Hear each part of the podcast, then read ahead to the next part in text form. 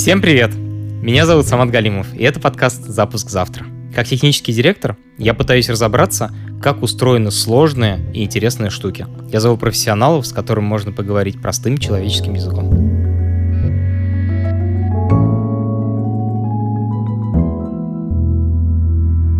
Подписывайтесь и слушайте нас везде, где вы слушаете подкасты. А еще наш подкаст теперь выходит на YouTube, на канале «Либо-либо». Пожалуйста, ставьте нам оценки и оставляйте комментарии на всех платформах, на которых вы слушаете подкасты. Мы читаем все комментарии, а на некоторые даже отвечаем. Для нас это очень важно.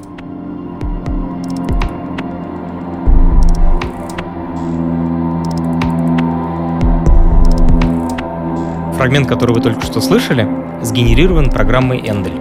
Это приложение, которое помогает расслабиться, сфокусироваться или уснуть. Вообще Endel — это очень необычный проект. С одной стороны, это успешный стартап, про который пишут The Verge и Wall Street Journal. С другой стороны, это современное искусство.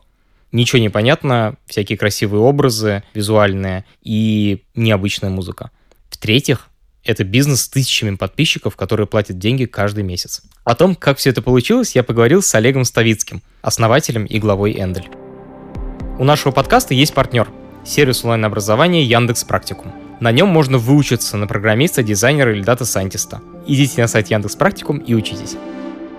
Привет, меня зовут Олег Ставицкий, я CEO и один из сооснователей Endelь. Олег, что такое Endelь? Что это за технология? Вообще Endelь — это технология, которая помогает тебе расслабиться, сосредоточиться или уснуть. Мы делаем это при помощи процедурно сгенеренного звука, саундскейпа, который мы генерим в реальном времени на основе разных инпутов. У нас есть некая система, скажем так, работы с инпутами, на основе которой мы определяем твое состояние и понимаем, с какой интенсивностью должен звук играть. То есть пульс меняется, soundscape меняется в реальном времени, погода меняется, то же самое. И на этой технологии мы строим сейчас такую экосистему продуктов, то, что называется по-английски consumer facing, которые обращены к пользователю напрямую. То есть Endel там на сегодняшний день есть на iPhone, Android, Apple Watch, Mac, скоро выйдет версия для умных телевизоров, на Alexa и так далее.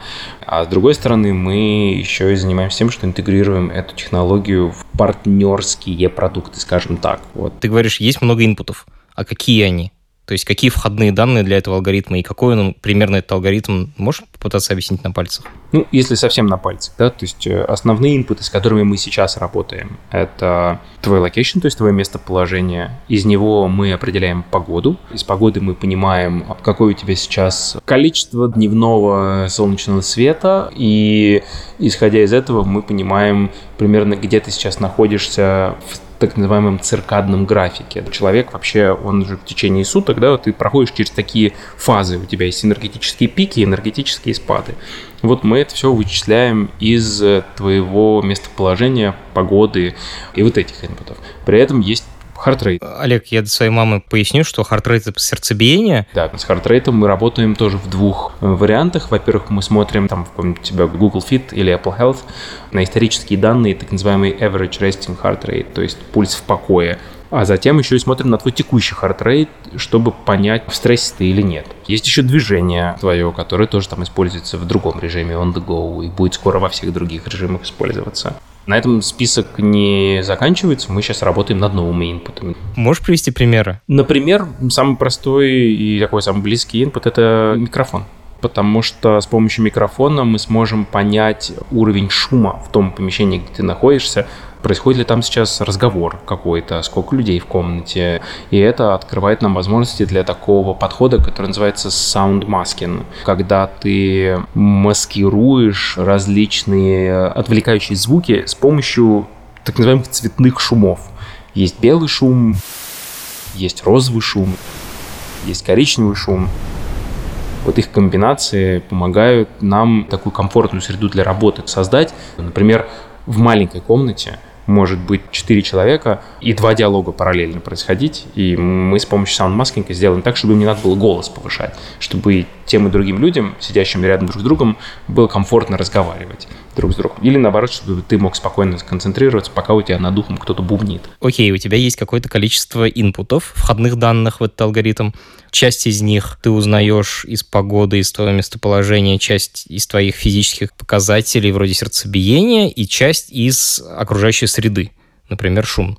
И еще есть циркадный ритм. Это вот, видимо, какая-то такая синусоида, ну, то есть оно идет вверх-вниз в течение дня, да? Есть так называемая наука о циркадных ритмах. Она вообще говорит нам о том, через какие фазы человек проходит в течение дня. Это такой как бы встроенный в нас во всех будильник, э, часы. Они регулируют фазы сна, бодрствования и вот эти вот энергетические циклы в течение дня. На твои циркадные ритмы влияет твой пол, твой возраст – Время года тоже влияет на это. То есть мы с этими инпутами работаем так, что, исходя из них, мы понимаем, где конкретно ты сейчас находишься вот на этом циркадном графике. А вот, окей, мы узнали, где мы находимся, ты узнал что-то про мир вокруг меня прямо сейчас. Что дальше ты с этим всем делаешь?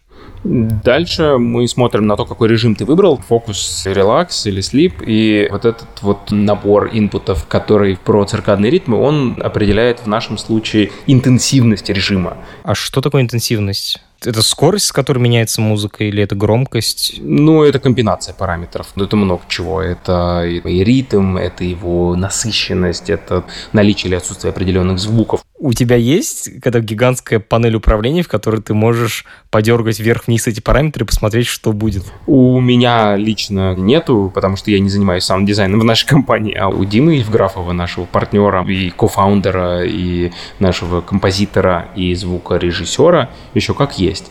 Да, это как бы там большая часть нашей технологии, вот такой внутренний инструментарий для работы с этим совсем. Как вы с этим работаете? Ну, окей, вы подобрали какой-то режим, он вам кажется приятным. На этом все заканчивается? Заканчивается, или вы проводите какие-то эксперименты, исследования, на чем вы основываетесь? Вот просто даже сами названия. Ты говоришь, что э, есть релакс, э, расслабление, слип, сон и фокус, концентрация.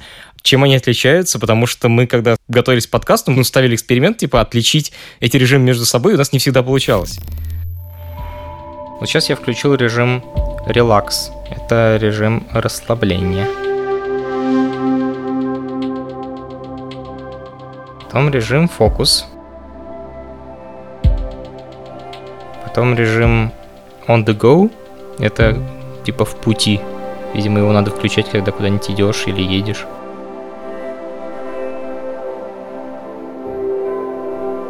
И режим сна.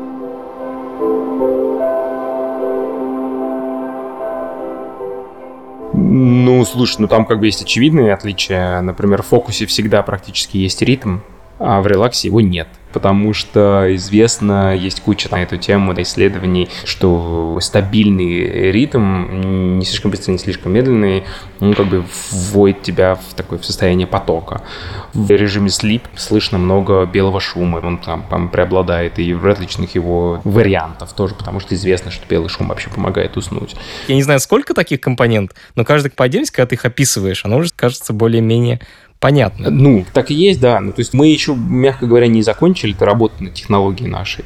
Я был уверен, когда мы начинали работу, что эта область очень хорошо изучена, и мы сейчас просто возьмем пачку white paper'ов, типа, прочитаем их, все поймем, что надо делать, и, типа, запилим технологию.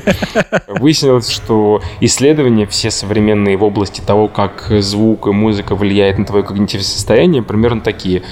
Быстрая, энергичная музыка типа тебя возбуждает, спокойная музыка тебя расслабляет. Мы их все читали, просто не могли поверить.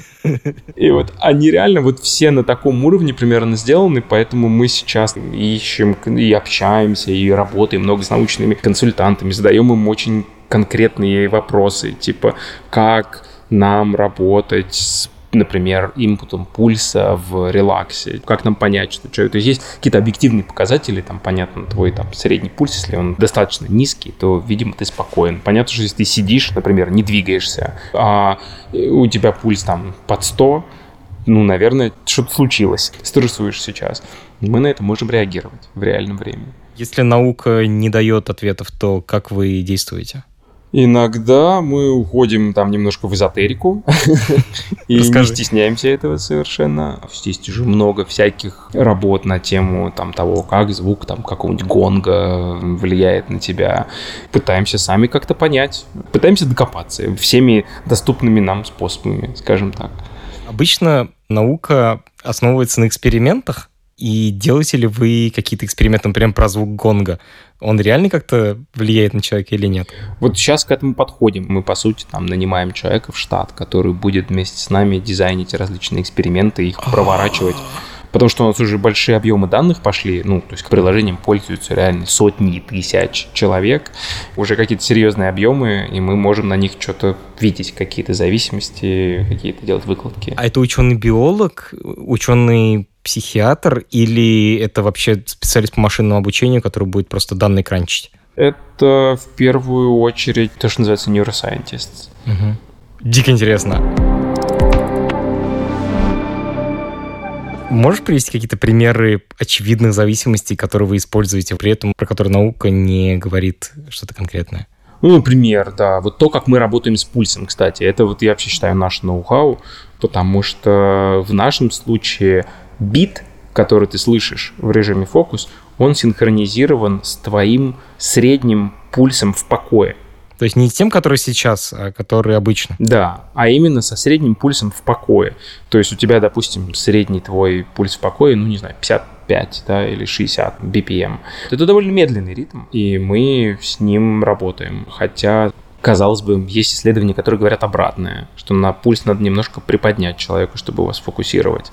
И мы, когда видим, что твой текущий пульс, например, подскочил до сотки, мы, наоборот, еще больше усиливаем, вот мы как бы очищаем soundscape от всех пэдов, эффектов, всего прочего, оставляем только звук пульса в покое, ты такой полутрансовое состояние входишь, а потом обратно все собираем. Ничего себе. То есть у тебя есть, типа, основная дорожка, вот этот бит э, сердцебиения, и все остальные фоновые звуки, которые становятся сильнее или слабее в зависимости от того, какое у тебя среднее сердцебиение. Да, да, да. Я помню, было исследование старое-старое про то, что если давать человеку в записи сердцебиение другого человека, который быстрее или медленнее, чем то, которое у него сейчас, то твое сердце подстраивается под то, что ты слышал. Да. А про то, что помогает сфокусироваться, как это вообще измеряется?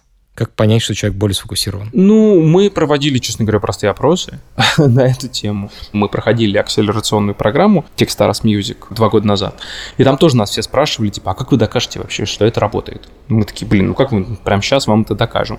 И тут там я выясняю, что такой есть Михаил Чиксен-Михай. Это человек, который написал книгу «Поток». И тут выясняется, что он как бы последний семестр преподает э, психологию в Лос-Анджелесе. И я просто в шоке ему пишу письмо, говорю, ой, уважаемый вот Михаил, вот мы такие фанаты того, что вы делаете, а можно мы к вам приедем? Он такой, приезжайте. Я реально туда приезжаю к нему в офис, живет он в кампусе в своем университетском как бы, таком домике, я прихожу, говорю, здрасте, здрасте, спасибо, вот мы вот такую штуку сделали, а помогите нам, пожалуйста, разработать методологию, чтобы измерить, как это работает все. И он такой, а зачем? Возьмите мою методологию. Мы говорим, какую? Он реально встает, там достает с полки просто пачку таких анкет, еще с 80-х у меня есть прям фотографии, как мы там в диком возбуждении эти все анкеты фотографируем. И выясняется, что когда он работал над книгой «Поток», он разработал методологию, она называется Experience Sampling Method. И по этой методологии они делали вообще сумасшедшие вещи. Это были 90-е, конец 80-х. Они людям раздавали пейджеры, и раздавали эти анкеты, и как бы этот пейджер там их пинговал в нужное время в течение дня, и они на, на определенные вопросы отвечали. И они потом собирали эти анкеты и понимали, типа, человек вообще был в состоянии потока или нет, вот исходя из набора этих вопросов. Ну, и у них там есть сумасшедшая абсолютно история, как люди, там, какие-то альпинисты во время того, как сходила там лавина, э, отвечали на эти вопросы и так далее. Мы взяли эти вопросы, все переработали, превратили их в интерактивный опросник, и когда приложение было в закрытой бете, мы где-то тысячу человек опросили. Все-таки вот про эффективность хочется подробностей. Ты сам пользуешься приложением? Каждый день вообще. Я самый задалбывающий всех пользователь в команде. Я терроризирую просто команду постоянно, потому что я придумал это приложение ну, под себя Ну, как это обычно бывает. Поэтому, когда я что-то там слышу, какие-то раздражающие звуки, которые туда добавили, или еще что-то, я прихожу там с ноги выбиваю дверь начинаю людей терроризировать просто. А какая у тебя была проблема? Фокус, релакс или сон? Ну, в основном фокус. Все программисты хотят войти в флоу для того, чтобы работать типа 10x программировать 10x. Ну, это вот действительно, да, такой совершенно грааль всех продуктивити гиков, и все хотят туда попасть, и мы вроде как помогаем этому. А ты по себе чувствуешь, что когда ты включаешь Handle, то это состояние возникает чаще? Сто процентов, да, однозначно. Особенно поначалу это было настолько очевидно, в общем, да, то есть сейчас просто из-за того, что я постоянно Эндель слушаю, уже, наверное, я скорее замечаю, когда его нет. Нет ли в этом какой-то нездоровой темы. Ну, то есть, когда вот птички поют и тихо на улице, то это как понятная для меня история. А тут ты постоянно пытаешься какими-то хитростями что-то с моим мозгом сделать. Я понимаю, что я звучу сейчас как бабка из московского комсомольца, но я не могу это не задать, потому что, ну, черт вас как бы знает компьютерщиков. Придумали тут какую-то фигню. Он Понимаешь, как мне кажется, это наиболее неинвазивный способ, честно говоря, из всех. Потому что если посмотреть, что люди с собой делают в Силиконовой долине, то ты офигеешь. Там и микродозинг психоделиков, там и бесконечные стимуляторы, и ноотропы, и вообще, что там только люди не творят, чтобы выжить из своего несчастного мозга как бы максимум. Мне кажется, мы на этом фоне выглядим абсолютными вообще детьми. Просто предлагая тебе какой-то soundscape послушать, как бы персонализированный. Так что, мне кажется, нет. Олег, а ты не устаешь от того, что у тебя в ухе всегда что-то играет? Тебе не хочется просто тишины? Ну, иногда бывает, что и хочется, ну, бывает, что и выключаю. Но вот наушники, в которых я сейчас сижу, да, AirPods Pro, у них, на мой взгляд, совершенно революционная функция. Это не noise cancelling, который так у всех есть, а вот этот режим transparency mode, так называемый, да, режим прозрачности, когда ты одновременно можешь слышать то, что у тебя играет, и звуки все вокруг. И что я часто делаю очень, э, я называю это микродозинг Энделя, когда ты включаешь релакс режим, включаешь transparency, и типа на очень низкой громкости его оставляешь, этот релакс режим. И это так, он как бы чуть-чуть просто подкрашивает, как бы, да, реальность вокруг тебя, так чуть-чуть, вот вообще просто на, на, на пол шишечки, как бы. Это очень классно работает. Я просто адский гик и нерд, я бы сказал, эмбиент музыки. Я безумный фанат Брайана Ина и теории Брайана Ина о генеративной музыке. И вот это, вообще Эндель вырос из этого во многом. Я просто, у меня дома там проигрыватель пластинок, я ставил пластинку, заколебался пластинку переворачивать просто, потому что она еще маленькая, короткая, типа там 20 минут. Там, сидишь, работаешь, тебе надо ходить ее к проигрывателю переворачивать. Раздражает очень. Я пришел к Диме Евграфову, говорю, слушай, вот мне кажется, нам нужно что-то сделать здесь. И он говорит, а я сам про это думал, и изначально мы вообще Эндрю задумывали как такой генератор эмбиента для всяких публичных пространств. Ну, а потом там начали науку копать, и, и пошло-поехало, и мы поняли, что это решает вполне конкретную проблему большого количества людей. Я сам нерд и могу там тебе долго рассказывать про размер ракетных двигателей команды Аполлон и вот это все, но я чувствую, что есть какая-то вот область задротства, в которой я ничего не понимаю и ничего не знаю. И ты мне так приоткрываешь дверцу. Во-первых, что это за теория, про которую ты говорил? Брайан Ин, по-моему, ты назвал имя. Брайан Ино. Да. Это, ну, блин, это как бы... Э, ладно, я тебе скажу, почему тебе сейчас станет стыдно, что ты его не знаешь. Человек, который музыкальную тему Windows 95 написал, среди прочего. Ничего себе!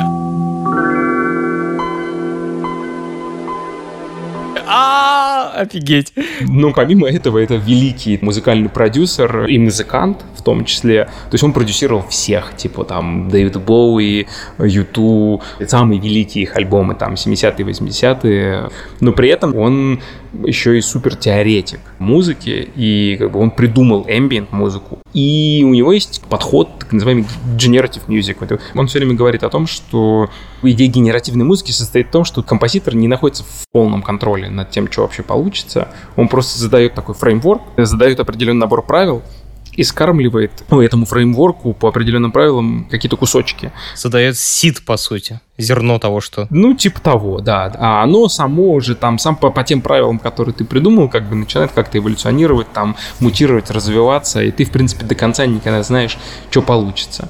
Вот мы взяли эти идеи во многом. Ну, плюс еще там сюда же можно взять там Стив Райх, например, такой великий композитор-минималист, и его вот произведение «Музыка для 18 музыкантов», тоже, которое на меня там просто колоссальное впечатление произвела в свое время. А там другая немного система, типа это оркестр из 18 музыкантов, каждому из которых назначена музыкальная фраза определенная. И они сами решают, когда вступить, когда закончить. Каждый музыкант это сэмпл, по сути, такой. И они просто сами в абсолютно таком почти хаотичном порядке все это делают. И в итоге там это произведение тысячи миллионов способов исполняется. Я очень сильно этим всем вдохновлен, и мне очень это все кажется завораживающим. И мы взяли эти идеи Брайана Ина, Райха, там, Эрика Сати и вывели их на технологический совершенно новый уровень, да, сделали так, что это не просто алгоритм это все делает, а еще и подстраиваясь под тебя, ну и приплели к этому научную основу. Вот в чем моя нердовость состоит. Дима Евграфов, ты несколько раз произносил его имя, ты говорил, что ты к нему пришел за музыкой. Кто это и чем он важен? Дима Евграфов. Он один из кофаундеров, он э, композитор и саунд-дизайнер всего, что касается звука в Энделе. При этом у него есть успешная карьера музыканта. То есть он выпустил уже несколько альбомов на довольно известном лейбле Fat Cat Records. И вот сейчас у него третий альбом выходит. В общем, Эндели звучит так, как он звучит благодаря нему. Да, у него еще есть там визуальная составляющая, которой занимается известный довольно художник, тоже мой партнер, э, кофаундер Протей э, Тимен. Вот именно вся графическая графическая составляющая, визуальная, она придумана и создана им. Так, мне уже хочется собрать, значит, колода следующее. Есть дизайнер крутой, есть крутой музыкант, ты, я так понимаю, нерд слэш бизнесмен во всей этой связке. Да, да, да. Да, нерд бизнесмен это очень верное определение. Кто есть еще? Есть еще, конечно, технологическая составляющая. Есть Кирилл, это наш CTO. У нас вот есть технология наша, которую мы называем Endel Pacific. Это сердце как бы, всей компании. То есть он пишет именно саму технологию. Вот. Есть еще Фил Петренко, он продуктолог, он, он занимается всем, что касается продукта, и он это делает вместе еще с одним человеком, Димой Безуглым. Это вот наши шесть человек кофаундеров. И Надя есть, маркетолог наш. И вот это 7 человек, это такая мини-банда, и больше у вас никого нет? Нет, у нас 25 человек сейчас. Ого, 25? А, да. Ну, у нас есть два больших офиса в Берлине и в Москве. У нас большой инженеринг тим в Москве сидит, и, и маркетинг тоже частично сидит в Москве, и в Берлине хед-офис. Чем вы занимаетесь? Ну, там, куча разработчиков, потому что у Endel есть большая бэкэнд составляющая. То есть все эти input данные, они через пользовательский профиль, через облако синхронизируются внутри всей экосистемы. Есть профили, есть подписки, вот это вот все еще большая вот эта такая часть, да.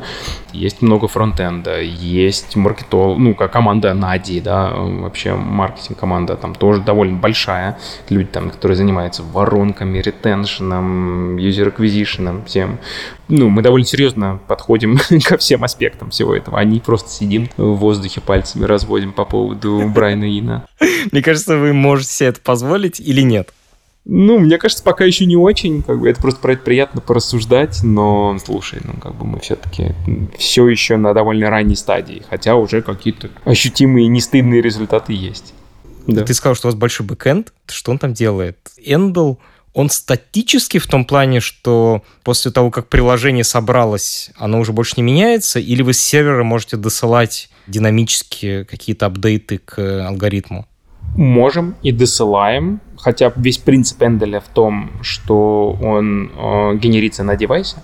Ну, это один из его ноу-хау том, что как бы он работает в офлайне. Мы не стримим ничего, но периодически, да, обновляем базу сэмплов, назовем их так, да, хотя там все сэмплами, мягко говоря, не ограничивается.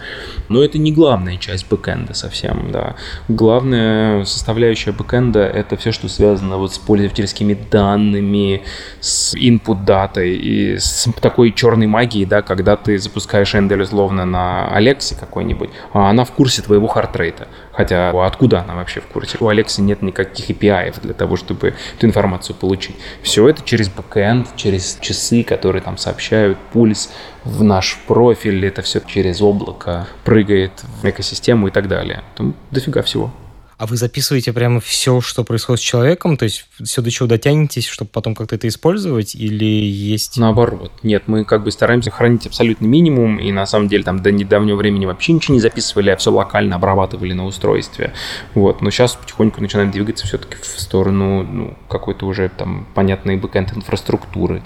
У вас там есть сэмплы все-таки есть какой-то источник изначальный, который дальше собирается с помощью алгоритма в какой-то микс. А вот эти первоначальные звуки, они откуда берутся?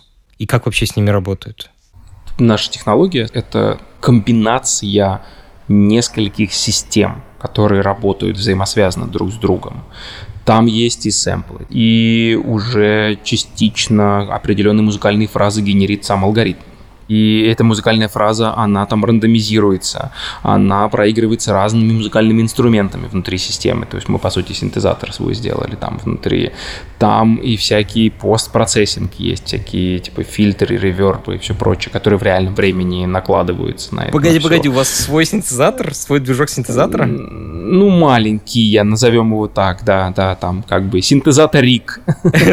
Погоди, погоди, он нужен на каждой пользовательской платформе, то есть и в iOS, и в андроиде, и в и во всем вот да. в этом должен быть один и тот же синтезатор. Это какой-то кроссплатформенный модуль на C, который какой-то хакер да. написал? Ну, хакер, наш технический директор. У нас есть команда, которая работает над core-технологией. Мы же не просто там сэмплики людям как бы склеиваем и на шарманке играем.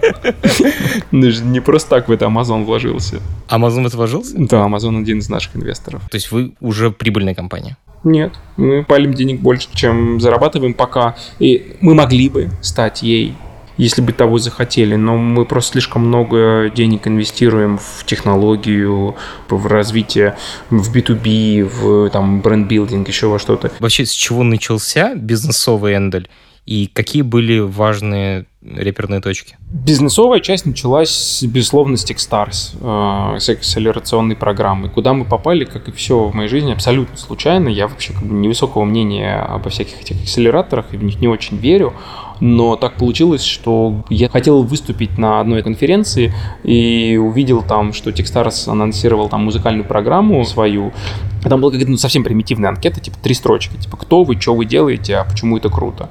Вот, и я это заполнил, отправил, забыл, и потом получил письмо, что типа вот глава Techstars Music, типа так называемый менеджер директор, будет в Берлине и хочет с вами встретиться. Я пришел на встречу, он оказался э, офигенным человеком, очень классным. Мы с ним провели там вместо запланированных полчаса-полтора. Он говорит, ой, мне очень нравится то, что вы делаете. Я показал ему прототип Энделя, который на тот момент был. Он говорит, так, давай продолжать говорить. Ну и что-то мы там еще раз созвонились с ним. Все это было абсолютно там в проброс. То есть как бы никто к этому как-то специально не готовился. Он сидел в Лос-Анджелесе там у себя во дворе, а мы были кто где. Кто-то был в Таиланде, Протей стоял, пил вино и курил сигарету в Москве. Все таки Олег, а кто это был? А с кем мы сейчас Я говорю, ну вообще-то это был там менеджер-директор Techstars Music. Я говорю, ну вроде все было классно. И вот как-то все так абсолютно в ненапряжную. Мы раз-раз-раз, и он нам звонит, говорит, ребят, приезжайте в Лос-Анджелес, вы прошли. Это на свои деньги? Нет, когда ты проходишь, они в тебя там 150 тысяч инвестируют. Ну, как бы небольшие деньги, ну, по меркам Лос-Анджелеса как раз на 3 месяца хватит. Вот. На команду я имею в виду. Что произошло дальше? Дальше Techstars нам очень мощно помог, чего я вообще не ожидал, если честно. То есть наш план был такой, я говорю, слушайте, ну поехали в Лос-Анджелес, будем работать над Энделем, 3 месяца будем жить там на океане, иногда в Techstars за советиком заезжать, как бы все будет классно. Но в реальности мы жили в Вест-Голливуде и 3 месяца не поднимая головы, просто хреначили под 12-14 часов часов в сутки, мы просто уползали из офиса и ну, в, в абсолютном счастье, потому что они все аспекты нашего бизнеса помогли нам поднять на совершенно новый уровень. Они помогли нам бизнес-вижен сформировать, они помогли нам этот бизнес-вижен упаковать, они помогли нам пич правильный инвесторский сделать, они помогли нам настроить нетворк. То есть там я приехал в Лос-Анджелес, никого не знал. Три месяца спустя я знал там главу инноваций Warner, Spotify, э, Sonos и так далее. И вот мы вот прям такой эталонный наглядный пример того, как акселераторы должны работать. В мае мы выпустились, а в августе мы уже первый раунд закрыли. То есть это вот был так называемый пресид, Потом был seed раунд. Э, это как раз когда Amazon инвестировал и все прочие. Вот. Хотя Amazon там, на самом деле, в последний момент зашел там с, с относительно небольшим чеком в нас. А первый раунд это, это какая сумма?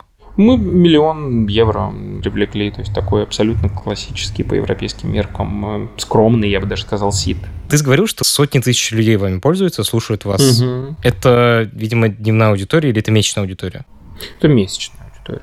Сколько из них платят деньги? Сейчас уже порядка, по-моему, 40 тысяч из них э, платящие люди, то есть которые каждый месяц нам заносят денег. А сколько на подписках зарабатываете? Если не секрет? Ну, речь уже идет про сотни тысяч в месяц. Какая модель вообще бизнеса? Вы хотите, чтобы у вас покупали много подписок и на этом зарабатывать? Или это B2B продажи, когда какой-нибудь крупный бренд автомобилей платит вам за каждую машину роялти? Мы занимаемся и тем, и тем, потому что мы строим экосистему. Поэтому мы рассматриваем эти B2B партнерства как способ вырастить и свою аудиторию, и денег еще заодно заработать. Вот, да, то есть поэтому мы не рассматриваем варианты там white лейблинга или лицензирования, когда ты просто там свой SDK условно встраиваешь, да, и тебе там люди там платят какой-то фи. Нам это не очень интересно, потому я, я в этом не вижу, скажем так, большого бизнеса. Я вижу в этом какой-то бизнес, но там, миллиардного не вижу. Большой бизнес, на мой взгляд, все-таки в том, чтобы растить бренд, растить имя, растить B2C продукты, и одновременно с этим растить B2B э, интеграции, которые будут тебе приносить деньги и пользователей на твою же платформу. Да? Поэтому, когда мы общаемся там с автомобильными концернами, с которыми мы уже, скажем так, некоторыми подписались, мы всегда говорим о том, что, ребята, вы будете платить за наши подписки для ваших пользователей, и они станут и нашими пользователями тоже. Покупаешь машину, а там Эндель встроен – и человек с помощью своего аккаунта становится нашим пользователем тоже, а вы за это заплатите. То есть, если у меня условно Mercedes, я не знаю, какие у вас партнерства, э, если я покупаю там накачанный Mercedes, то у него есть подписка Vendel, и после этого я могу слушать его не только в машине, но и в телефоне. Да, видимо, так это работает. Да, именно так. Идеальная модель, мне кажется, за нее можно душу продать, если у тебя подписчный бизнес. Пока что, да, я свою душу продаю, э, потому что я этим занимаюсь. Это сложно, это долго, это как бы муторно, это все очень длинные процессы, но именно поэтому как бы ты не можешь только этим заниматься. Вот, тебе нужно заниматься и B2C тоже, много. Но это того стоит. Почему Берлин? Никакой бизнес-причины в этом нет. Это просто исторически так сложилось. Потому что команда Эндель, она делала сначала Bubble, а Bubble купила немецкая компания. Mm. А можешь про Bubble Tap чуть-чуть рассказать? Bubble — это бренд, который был задуман как цифровое искусство для детей. И он тоже как арт-проект абсолютно развивался и был создан как арт-проект той же командой. И мы просто переехали в Берлин из-за этого аквизишена и продолжили еще работать над Bubble уже после того, как нас купили, еще несколько лет. Вот, ну и остались уже здесь. Вот. А с точки зрения именно бизнеса, никакого смысла в Берлине находиться нет. А в Лос-Анджелесе или в Москве есть? Вообще есть ли разница? Я бы сказал, есть большая разница, где ты инкорпорирован, да, ну, то есть где компания зарегистрирована просто. Огромная разница. И тот факт, что мы зарегистрированы в Германии, нам не, не сильно помогает. Ну, лучше, конечно, чем если бы мы в Москве были зарегистрированы. Почему? Ну, потому что ни один американский или даже европейский, я думаю, инвестор не вложит на сегодня деньги в юрлицо. В команду, которая находится в Москве, без проблем вложит в юридическое лицо, которое находится в России, никто не вложит по тысяче причин геополитического толка. Поэтому, ну, в Германии, конечно, в этом смысле, ну, да, все спокойно очень относятся к этой юрисдикции, но с точки зрения бизнеса это ад просто. Бюрократия здесь вообще просто сумасшедшая. Сумасшедшая это даже, как бы, это я очень печатно еще выражаюсь, как бы я, в принципе, как я просто проклинаю тот день, когда мы реально выбрали зарегистрировать здесь компанию просто по незнанию честно могу сказать. Если бы я знал, я бы никогда не стал регистрировать. Здесь сразу бы в Делавере каком-нибудь зарегистрировался. Как устроен процесс привлечения денег в Америке, да, вот в Делавере. Вот вы с инвестором договорились, вы подписали term так называемый, да, это такой одностраничный документ, который базовые условия описывает. Потом этот term превратили в так называемый shareholders agreement. 100-страничный. Да, в 100-страничный, да, документ, где все подробно расписали, все прописали. Потом просто делается, ну, DocuSign, то есть тебе там пальцем на iPad подписывают этот документ, и все, у тебя есть legally binding, так называемый документ, на основе которого все переводят тебе деньги. И по закону уже как бы этот документ обязывающий. Что происходит в Германии после этого? Все должны собраться у нотариуса, физически собраться в нотариус. Это не русский нотариус, да, где ты там заходишь, там посидел в коридоре каком-то раздолбанном, там тебе быстро поставили печать, как бы, и ты ушел, вот, ты там нотаризовал. Нотаризация в Германии выглядит так. Ты приходишь в какой-то очень хороший офис, у всех нотариусов потрясающий офис в Берлине, там искусство современное на стенах, все тебе кофе подают, печеньки, воду открывают. Потом заходит нотариус, такой откашливается, и пять часов вслух всем людям, которые физически находятся, все инвесторы, там пофигу, что они из Америки, из Японии, откуда угодно, вслух читает этот документ. А сначала все из вежливости его слушают, потом, понятно, там открывает ноутбуки, начинает просто работать, пока он бубнит там. После этих пяти часов у тебя появляется просто нотаризованный документ. Он еще как бы не legally binding. После этого он этот документ отправляет в местный суд, скажем так, да, и судья должен зарегистрировать сделку официально. Это занимает еще недели две, наверное. Судья может, ну, а все присутствующие, все акционеры должны просто пачку документов предоставить, каждый, доказать еще, блин, немецкому законодательству, что они вообще существуют. То есть, типа, какие-то выписки, все это с апостилями, все это это переведено на немецкий язык, все эти переводы нотаризованы. А, американцы даже не знакомы с концепцией апостиля. Они такие, а, а по что? Ну, абсурд. И потом еще себя нотариус тысяч 10 евро возьмет просто за удивительные выступления свое, как бы пятичасовое. Ну, то есть это невероятный лютый кошмар, и я не могу до сих пор в него поверить, то, что это так. Что такое слово «эндл»? Это просто игра слов от слова endless. То есть бесконечная музыка. Звук. Мы никогда не используем слово музыка, кстати. Да, это такой важный момент. Это же не музыка, которая придумана, чтобы тебя развлекать. Это же звуковой фон, который придуман, чтобы на твое когнитивное состояние влиять. Это принципиальный момент, да, мы, мы не генератор музыки. А люди начинают это слушать просто из любопытства. Как бы люди, которые скачивают приложение, говорят, что-то играют одно и то же. Вот. И мы говорим, блин, ну так и должно быть. И мы вынуждены как бы им немножко подыгрывать и внедрять всякие механизмы, которые разноображивают как бы, да, этот э, soundscape.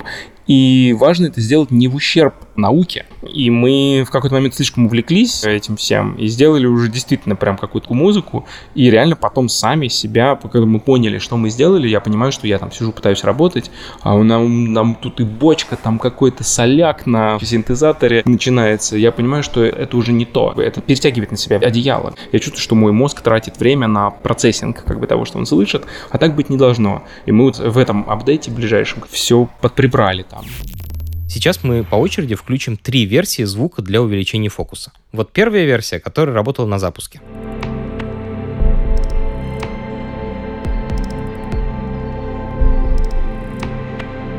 Вот вторая версия, которая работала еще совсем недавно.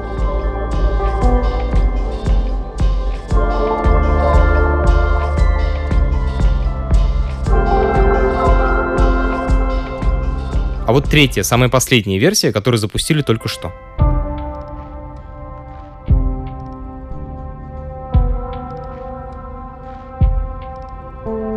Эндл не предназначен для такого осознанного прослушивания, да, то есть не что-то, что ты ставишь, такой, типа, как альбом. Он создан для того, чтобы сливаться с фоном и, в общем, чтобы ты его практически не замечал. Олег говорит, что Эндель не надо слушать как альбом. При этом год назад Warner Music выпустил 20 альбомов со звуковыми фонами Эндель. Мне интересно, почему Эндель пошел на это, и почему это было интересно одному из главных музыкальных лейблов в мире. Почему крупный музыкальный лейбл решил выпустить не музыку? Warner пришел по той причине, что они видят большой рост интереса и спроса вот ко всем вот этим фокус э, стадии слип плейлистам. То есть по самым скромным оценкам потребление такого рода контента на всяких стриминговых платформах как минимум утроилось за последние годы. Понятно почему, да, все в стрессе, никто не может спать, все дистракт, в общем, фокус, релакс и слип — это такие три вообще всадник апокалипсиса, да. То есть три больших когнитивных состояния, в которые люди перманентно пытаются попасть или достичь их. И всем нужен контент. Все просто. А тут они видят вот прикольный алгоритм, который может нам, типа, этот контент сгенерить. И они к нам с этим пришли. А мы немного сомневались, потому что для нас это немного противоречит тому, что мы делаем сами. Но мы это сделали для того, чтобы о нас просто узнали. А технологии узнали, чтобы поставить себя на карту, что называется. И это сработало вообще, big time сработало. Э, так что пресса это подхватила и начала писать там, что вот конец близко, алгоритм подписался с мейджером, и major этот начал нам названивать, говорить, что вы делаете, вообще остановите прессу. Мы говорим, во-первых, не можем, а во-вторых, не хотим.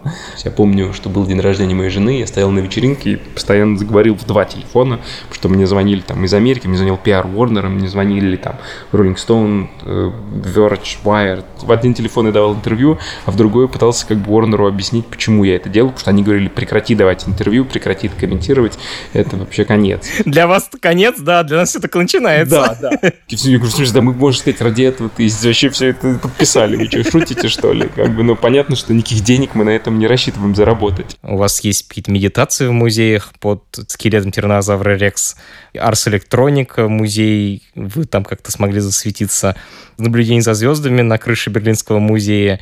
Я так понимаю, что все дело в медиа, да? История с Warner, например, она вот такие истории дает толчок, и дальше эти коллаборации возникают, просто люди узнают об этом. Да, да, именно так. Это все компоненты построения бренда, подобные партнерства все. И мы на них смотрим, условно говоря, про такое партнерство напишет еще Guardian, Verge, э, Wired и Wall Street Journal одновременно, причем желательно. Если напишет, тогда делаем. Я помню, когда я попросил первое интервью с тобой, Надя мне сказала, мы с маленькими медиа не работаем. Я такой думаю, фак. Хотелось написать себя в Твиттере, я теперь маленькая медиа, но я сдержался. Олег, спасибо тебе огромное за такой интересный разговор. Спасибо, что пригласили меня.